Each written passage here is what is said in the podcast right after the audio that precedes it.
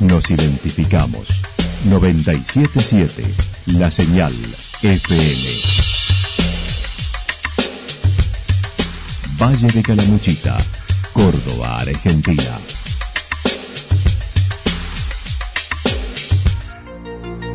El más completo resumen de las noticias de la región, encontralos todos los días a las 12 y 30, a las 16 y a las 22 horas. Panorama de noticias. Por la 977, la señal FM nos identifica también con las noticias.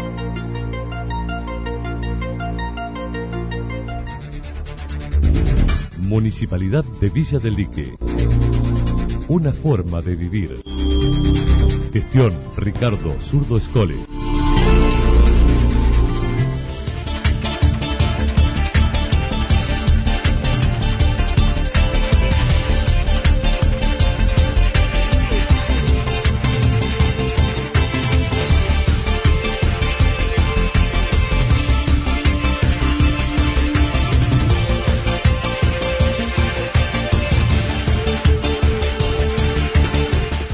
A esta hora hacemos un repaso por la información regional a través de los títulos. Nueva manifestación en la ruta por la actividad turística. Vuelven las actividades al Club Deportivo Italiano.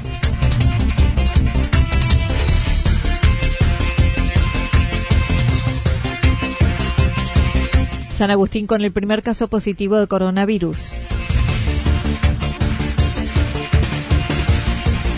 Amenazas y roturas en la vivienda del jefe comunal de Villa Ciudad Parque. Piden elecciones, postergan en la comunidad regional, pero no dan los números. La actualidad en síntesis. La actualidad en síntesis. Resumen de noticias regionales producida por la 977 La Señal FM. Nos identifica junto a la información.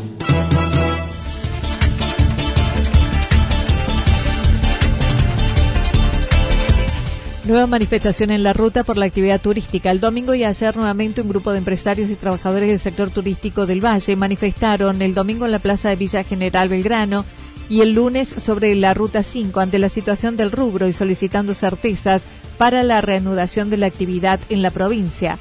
Mario Quintas sostuvo que la situación es insostenible a la vez de pedir poder volver a trabajar muchísimos decíamos comerciantes, empleados, profesionales, desocupados, es la necesidad de trabajar, todos vivimos del turismo y después de seis meses, siete, ocho, como se va a tirar esto, seguramente es insostenible la situación. Entonces el reclamo es concreto, es que necesitamos trabajar no desconociendo la realidad eh, que vivimos sanitaria, sabemos el problema, sabemos que cuando volvemos a trabajar tenemos que hacerlo con todos los cuidados necesarios para cuidarnos a nosotros y para también cuidar al turista y darle al turista la seguridad que está viniendo, viniendo a un lugar seguro. Pero seguir sin trabajar es insostenible. Hay que buscarle la vuelta de empezar a convivir con esto de la mejor manera posible. Mencionó presentaciones al COE Central, a la Agencia Córdoba Turismo y otros organismos, pero no recibieron respuestas, por lo que decidieron salir a la calle visibilizando la problemática y buscando sostenerla una vez por semana con diversas acciones a CODE, a la Agencia de Córdoba Turismo, a intendentes, a legisladores, y al no tener respuesta decidimos tomar esta metodología que es, digamos, alzar un poquito la voz, que nos escuchen un poco más los medios, que es lo que hemos logrado. Y sí, sistemáticamente la idea es una vez por semana hacer alguna manifestación, no siempre la misma, hemos hecho dos cortes de ruta, aclaro que los cortes de ruta la gente pudo pasar, no es que generamos un caos de 10 kilómetros de cola, la gente... Eh, nos demoramos un minutito, podría pasar, se le entregaba un folleto explicándole lo que estábamos haciendo y la gente en su gran mayoría nos apoyaba. ¿Qué es lo que nosotros necesitamos? Que todo el Valle Calamuchita esté unido, que nos, que nos apoyen en este reclamo, que salgamos a reclamar nuestros derechos y que la, necesidad urgente de volver a trabajar. Sí hemos decidido que sistemáticamente, una vez por semana, algún tipo de manifestación en distintos lugares del Valle, porque reitero, esto es de todo el Valle Calamuchita, Mencionó, se ha dicho, habrá temporada de verano, pero reclaman la falta de definiciones de cuáles serán los requisitos que se pedirán a los turistas para venir. Lo, que se ha dicho, pero quedó en, un, dicho, digamos, en la palabra de que íbamos a tener temporada de verano. Pero bueno, para eso hay un montón de cosas que resolver, que, las, que, tiene que dar respuesta al Estado, que puedo detallar algunas, que es justamente lo que estamos pidiendo. Necesitamos trabajar, para trabajar tenemos que tener ciertas cosas claras, saber cuándo vamos a arrancar, de qué manera, pues yo no veo posible que de golpe de un día para otro día se hable más un turismo en todo el país, seguramente empezaremos con, con la provincia de Córdoba, se irá viendo otras provincias hasta llegar al verano con un turismo nacional como se espera, pero para llegar a eso tenemos que inminentemente empezar a abrir el turismo entre la provincia de Córdoba, permitir una libre circulación dentro de Córdoba. Para la semana que viene organizan una caravana de autos por varias localidades del valle. Sí, la idea lo, lo que nosotros nos propusimos y, bueno, eh, sí le pedimos a la gente, sabemos que es molesto, nosotros no queremos molestar a nadie, pero pedimos que nos acompañe, que tenemos que ser mucho en todo esto para realmente causar lo que queremos, que nos escuchen, hacer ruido y que llegue a donde tiene que llegar esto. Eh, la semana que viene vamos a hacer, la, idea es hacer otra movilización, esta vez eh, con caravanas de autos y vamos a circular por varios pueblos. Se está armando algo así. Salir de los Reartes, Villa General Santa Rosa, Caramuchita y creo que va a, venir, va, va a haber otra similar que venga del lado de Villa del Dique para este lado.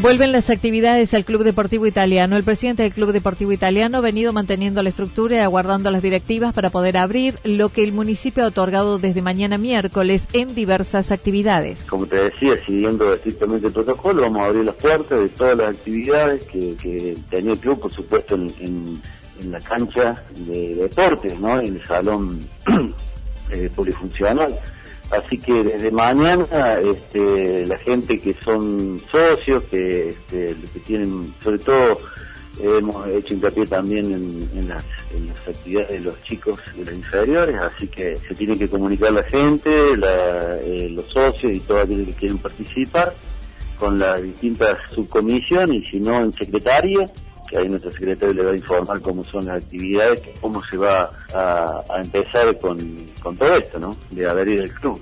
César Aimeta indicó será en todas las disciplinas, primero llevando a cabo un entrenamiento físico y grupos de 10 personas con niños y adolescentes y se analiza con los mayores. Fútbol infantil y bueno, vamos a ver fútbol mayor si también lo, lo convocamos, porque en realidad hemos hablado con, con el Poder Municipal, con el Intendente, y bueno, hemos, y por supuesto con este, Fernando Borreo, que es el director de salud, que además es nuestro vicepresidente, y por supuesto que estamos acorde a todas las disposiciones. En ese sentido, vamos a arrancar paso a paso, es decir, eh, las actividades se van a comenzar con un entrenamiento físico, con aislamiento permitido, con actividades individuales y, grupos de 10 personas, bueno, todo lo que dispone el, protocolo, ¿no es cierto? Y a medida que se avance el tiempo y, vayamos viendo cómo funciona, este, cómo nos cuidamos y demás, se podrá ir ampliando un poco más, ampliando un poco más las actividades en el sentido de que se podrían agregar elementos como una pelota, eh, un palo de hockey o, este o, alguna otra actividad, ¿no es cierto?, que pueda dar un poquito más de, y empuje a, cada deporte, ¿no es cierto?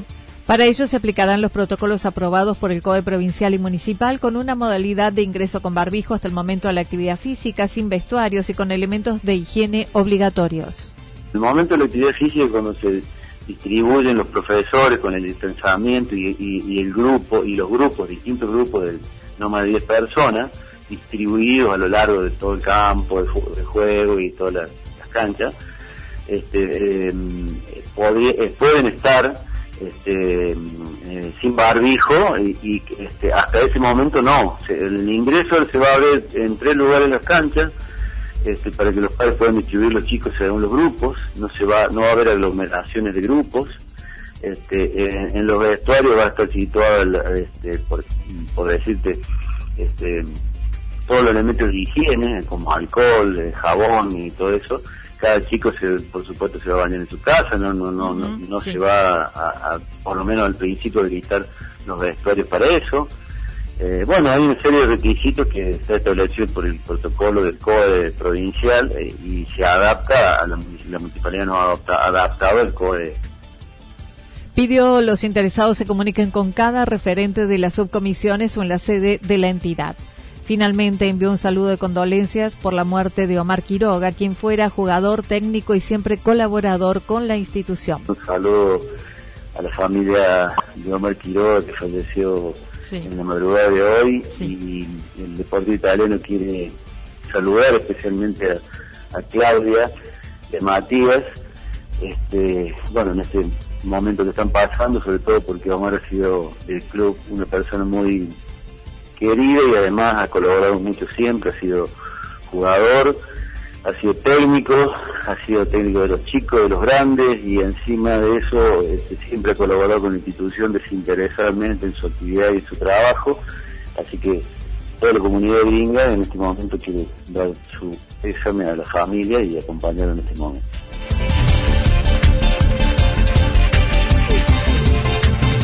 San Agustín con el primer caso positivo de coronavirus. Ayer se confirmó el primer caso positivo de COVID-19 en un joven de 32 años que presentaba síntomas con domicilio en la localidad de San Agustín y que presta servicio en actividades esenciales en Córdoba. Por este caso además se hizo paran 14 personas. El intendente comentó. Eh, tenemos un primer caso positivo de coronavirus en la localidad y bueno, eh, el, positivo o el caso ingresó por eh, contactos que una persona de nuestro pueblo presta servicios esenciales en la ciudad de Córdoba y a partir de allí se generó el caso cero, ¿no? El caso positivo. y por supuesto procedimos, una persona que tiene síntomas, no es asintomática, lo que nos permitió eh, ahondar en todos los contactos estrechos que tuvo a partir desde el día en que comenzaron o que presuntamente tuvo eh, el, foco de contagio.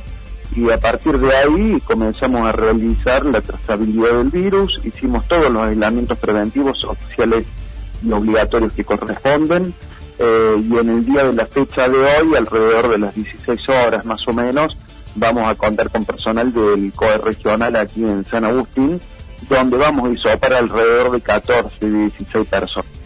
Si bien no están decididas, Iván Ortega mencionó se tomarán medidas restrictivas desde mañana para evitar la circulación del virus relacionadas con la circulación en la localidad. Eh, mi postura es tomar restricciones, tratar de evitar la circulación de las personas, que no requiere un gran sacrificio, porque aquí en San Agustín hemos llevado vida normal hasta hoy prácticamente eh, las medidas restrictivas van a salir a partir del día de mañana, se van a restringir actividades y yo quiero saber eh, la trazabilidad eh, del virus una vez que tengamos la situación epidemiológica al menos clara y preestablecida con algunas certezas.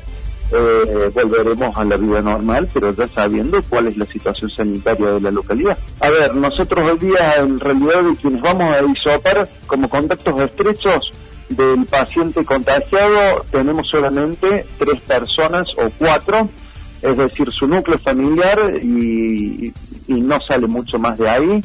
Eh, y los demás son contactos de ese núcleo familiar.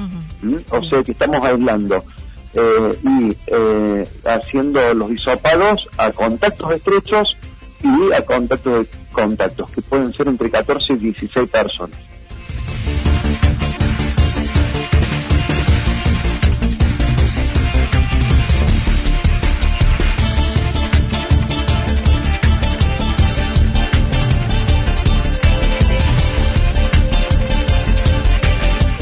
Amenazas y roturas en la vivienda del jefe comunal de Villa Ciudad Parque. Ayer a través de las redes sociales se conocieron amenazas primero y violación a la propiedad del jefe comunal de Villa Ciudad Parque. Pablo Riveros relató lo sucedido y no dudó en relacionar los hechos a una página de Facebook. Se pueden identificar con algunas declaraciones que, hubo inclusive también en, en tu medio porque estaban vinculadas las mismas declaraciones a un Facebook falso eh, anónimo que vierte todo el tiempo denuncias y acusaciones. Mira, hace cosa de un mes nosotros detectamos que se creó una página de Facebook falsa, digamos, eh, anónima, donde se vertían algunas declaraciones, acusaciones sobre la gestión y sobre mi persona. Nosotros mucha importancia no le dimos. En ese momento fue donde se habló de que yo me había aumentado supuestamente 160% el sueldo, y que cobraba no sé cuánta plata y un montón de situaciones. Y después casualmente salieron dos o tres personas a, hablar de eso, en, en, misma coincidencia con ese, con ese Facebook falso. Después la semana pasada yo recibo dos amenazas por Instagram, una vinculada a mi hija, donde decían alta hija eh, que tenés, eh, ya te tenemos el punto, y en la otra me insultaban y, bueno, y, decían de, los hippies, de Delta y todo eso, eso está publicado en Facebook, digamos, esa, esa, esa captura de pantalla. Por ello se sentó la denuncia policial y se dio intervención a la Fiscalía de Río Tercero que investiga. Consideró el proceder está relacionado con el perfil falso que tendrían algunas declaraciones por dicha red social sobre su persona y sobre varios temas. Sí, totalmente. Es el mismo patrón. Es, es la denuncia y la acusación desde el anonimato eh, y la psicopatía con la población, ¿no? Si, tirar el mensaje oculto a través de, páginas eh, clandestinas o, anónimas y después salir a decir lo mismo desde otro lado. Eh, obviamente que, lo relaciono por, por el patrón de conducta, lo relaciono totalmente a que todo eso está atado un mismo hilo. No sé, no puedo acusar a nadie en particular, pero sí obviamente que, que está atado la misma conducta, digamos, desde ahí, digamos. Aparte yo no entiendo, no entiendo, o sea, no, no ha sucedido nada, eh, eh, viste que a veces uno puede generar una acción política que pueda llegar a, mm, a a, generar una tensión en algún sector económico o en algún sector social. No ha sucedido nada en, en, en nivel personal que pueda generar esto. Yo creo que son elementos sueltos sin demasiadas certezas, pudo interpretar las agresiones comenzaron cuando se tomó la decisión desde la comuna de llevar a cabo la producción de cannabis medicinal que tuvo amplia repercusión nacional. O sea que, que puede haber sido también eso algo que resaltó esto, pero que evidentemente son elementos sueltos que quedaron de la derrota electoral con mucha bronca y con mucha impotencia, digamos. Se utilizan estas cuestiones para, para esto y que no tienen, o sea, evidentemente no tienen la capacidad de expresarse de otra manera. O a lo mejor algunos tienen la inteligencia de hacerlo de las dos maneras, ¿no?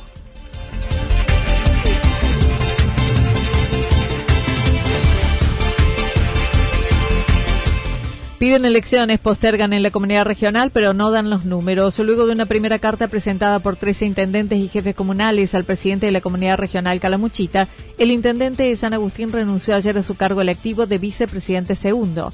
Iván Ortega explicó fue presentada en el día de ayer, eh, mi renuncia no, no al cargo electivo que desarrollo en esa comunidad regional, que es el de vicepresidente de segundo, que he desarrollado cargos distintos durante estos ocho años y medio en lo que soy intendente y particularmente este cargo creo que dos o tres años eh, y esa ha sido la renuncia presentada en realidad no a la comunidad, sino al cargo electivo que me fue conferido oportunamente. A ver, eh, ante esta situación que es de público conocimiento, de convulsiones y de idas y venidas, eh, todos tenemos visiones distintas sobre esto.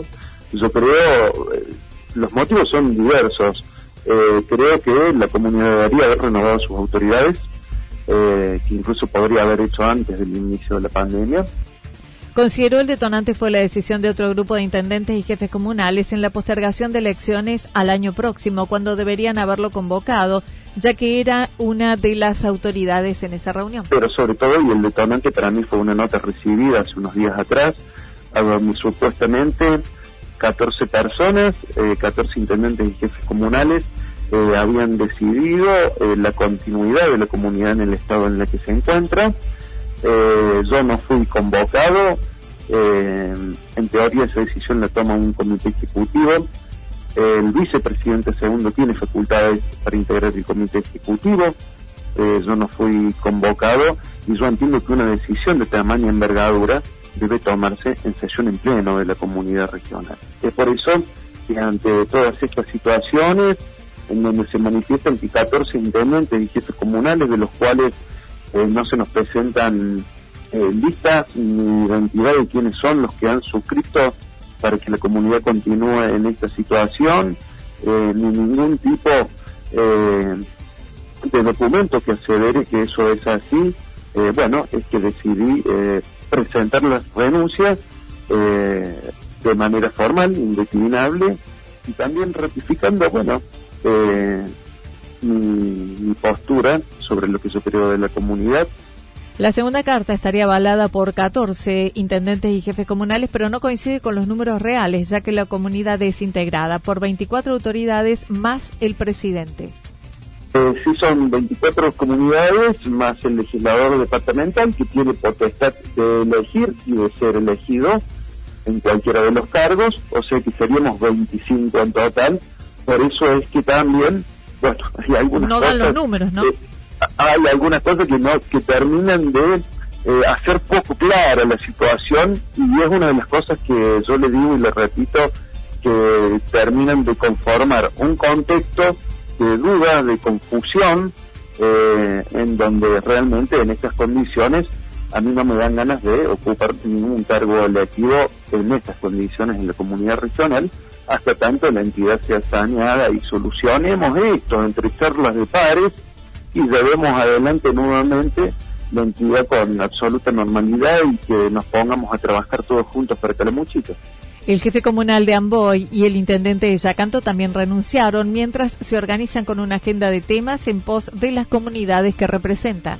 También digo, lo que hemos dicho, la prioridad no es pelear, la prioridad es trabajar para la gente y para tratar de tener un departamento eh, cada vez eh, más organizado, más desarrollado, un departamento que hoy día necesita recuperar un montón de cosas y ponerse en marcha en un montón de situaciones, entre ellas las gestiones provinciales y nacionales que estamos llevando a cabo conjuntamente, y eso es trabajar con una agenda de temas eh, para nuestros pueblos, comunas, ciudades, y por sobre todo tratar de afrontar estas difíciles situaciones todos juntos, unidos, y bueno, lo demás, una vez que nos hemos expresado nuestras voluntades y que hemos expresado ya todos nuestros padeceres, eh, esperaremos a que estimen oportuno llamar a elecciones y ese será el momento del acto democrático donde se definirá eh, el futuro de la comunidad regional la municipal.